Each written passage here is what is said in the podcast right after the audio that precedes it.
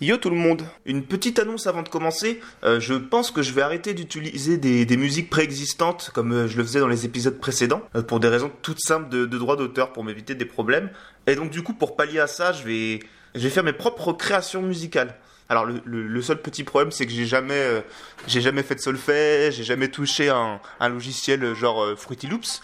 Mais euh, on commence tous quelque part, on commence tous un jour, donc voilà, on progressera ensemble. Euh, ça, ça, c'est ma première petite création. Donc voilà, ça, ça pourra donner des petites choses comme ça.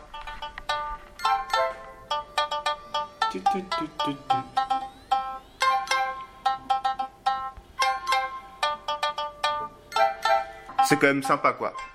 Vous y perdez pas vraiment au change, je, trouve. Y a pas vraiment de raison de pas aimer quoi. C'est joyeux, c'est enjoué. Voilà, ça, ça, met la bonne humeur. Et puis, euh, bah, si jamais vous trouvez, si, vous êtes un peu déçu, que vous trouvez que c'est peut-être pas au niveau forcément, bah, prenez-en vous au système tout simplement. Euh, c'est à cause de lui qu'on en est là. euh, C'est lui qui vous inflige ça quelque part. Donc voilà, maintenant on peut commencer. Après avoir parlé musique, parlons cinéma.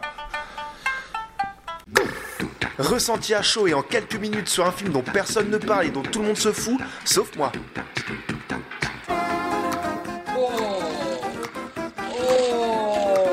Osef le podcast, le podcast des films Osef. Vas-y, fonce. On sait jamais, sur un malentendu, ça peut marcher.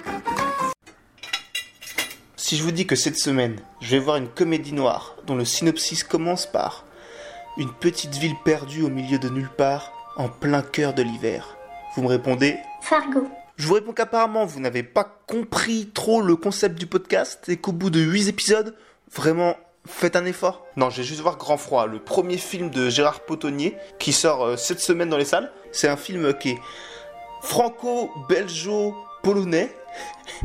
Why not? J'ai essayé de minimiser. J'ai un peu essayé de minimiser. J'ai un peu essayé de minimiser la prise de risque. Parce qu'il y a des acteurs dedans comme Arthur Dupont et surtout euh, Jean-Pierre Bacry. Et je me dis que, bon, c'est des gars qui jouent pas souvent comme dans des gros, dans des grosses bouses. Après, c'est un premier film du réalisateur. Donc, la surprise est totale. Je ne peux m'attendre à rien. Donc voilà. Croque-mort, hiver, Bacry. Pas besoin de vous dépeindre l'ambiance du film. Je pense que ça va être glacial. Mais est-ce que ça va être Osef Ah bah ça, on ne sait pas. Et bah du coup, on va le savoir. Oui, rien de grave, hein, même si faut pas vous en faire. Hein. On va pas vous garder pour si peu. Vous savez, ici, pour nous, c'est très simple. Hein. Ou ça bat, ou ça bat plus. Et en l'occurrence, ça bat. Parce que c'est pas la première fois que ça m'arrive, hein. C'est vertige. Ne vous inquiétez pas, Madame Siska, vous nous enterrerez tous. vous nous enterrerez tous, je disais. Georges, si on s'en est toujours un peu pas ressorti jusque-là, c'est bien parce qu'on a toujours su se serrer les coudes et que j'ai pu compter sur un type comme toi. Pour faire court, je pourrais pas vous payer ce mois-ci. Je pourrais pas. Excusez-moi, messieurs. Ah, ah, ah. On dirait que ça redémarre. Prenez un verre, c'est pour moi.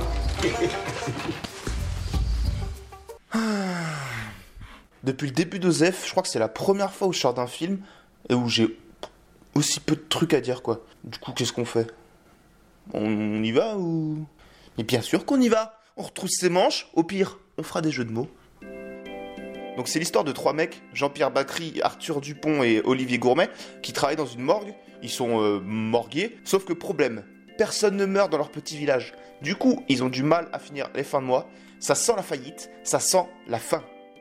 Un comble pour un croque-mort Mais comme ça fait pas un film, il y a un miracle, slash élément déclencheur, slash cadavre, qui tombe du ciel. Il y, a- une femme qui arrive, chez eux du coup, elle veut enterrer son mari, elle dépense sans compter, et en plus, le cimetière où elle veut enterrer son frère se trouve à l'autre bout du pays. Du coup, ils vont pouvoir la faire raquer, ils vont pouvoir lui faire cracher les billets, donc les croque-morts, ils sont tout contents. On peut dire que tout roule pour eux.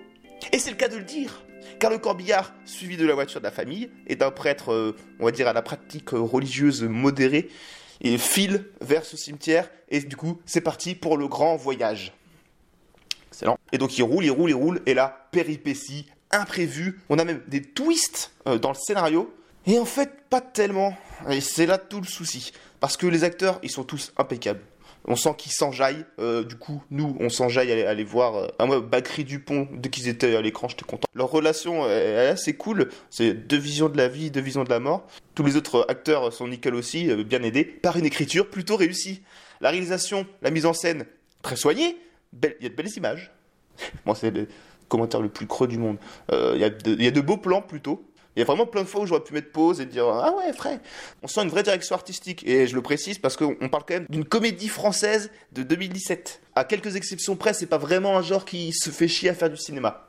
Et là, euh, là, on sent que voilà, il y a une envie, euh, il y, a, y a un savoir-faire, vraiment. Là-dessus, on est bien aussi. Où, est-ce qu'on est bien d'autre? L'ambiance, l'ambiance du film, très réussie. Euh, L'hiver, la mort, tout ça. Ça pourrait donner un truc très, euh, très lourd, très macabre, et euh, ça l'est jamais en fait. Forcément, l'humour est noir, ça reste assez léger, assez joueur, assez euh, amusé, on va dire. Je- je- ça ressenti, hein, je, ne sais pas. Un peu à la manière d'un Sexy Thunder, la mort elle est toujours présente, mais jamais pesante. Pas mal. C'est pas mal. Bon voilà, euh, la référence elle est évidente, et celle de Fargo elle est tout autant, mais c'est juste impossible de pas y penser quand, on mate le film, et pas juste parce qu'il y a de la neige. Donc euh, voilà, je la, cite quand même. Bim bim, ça fait un bon premier film Et bien, le problème c'est que c'est quand même très long à démarrer. Euh, le rythme de tout le film est...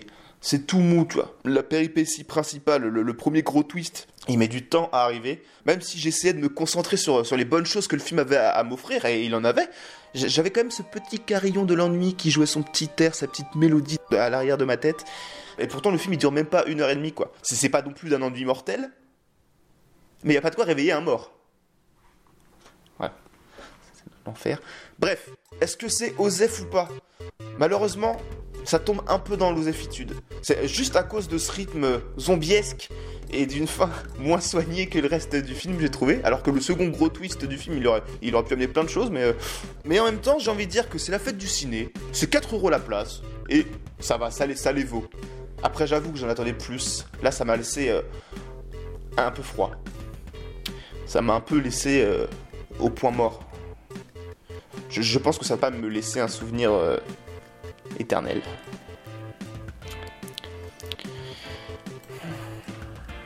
Je suis désolé pour tout ça.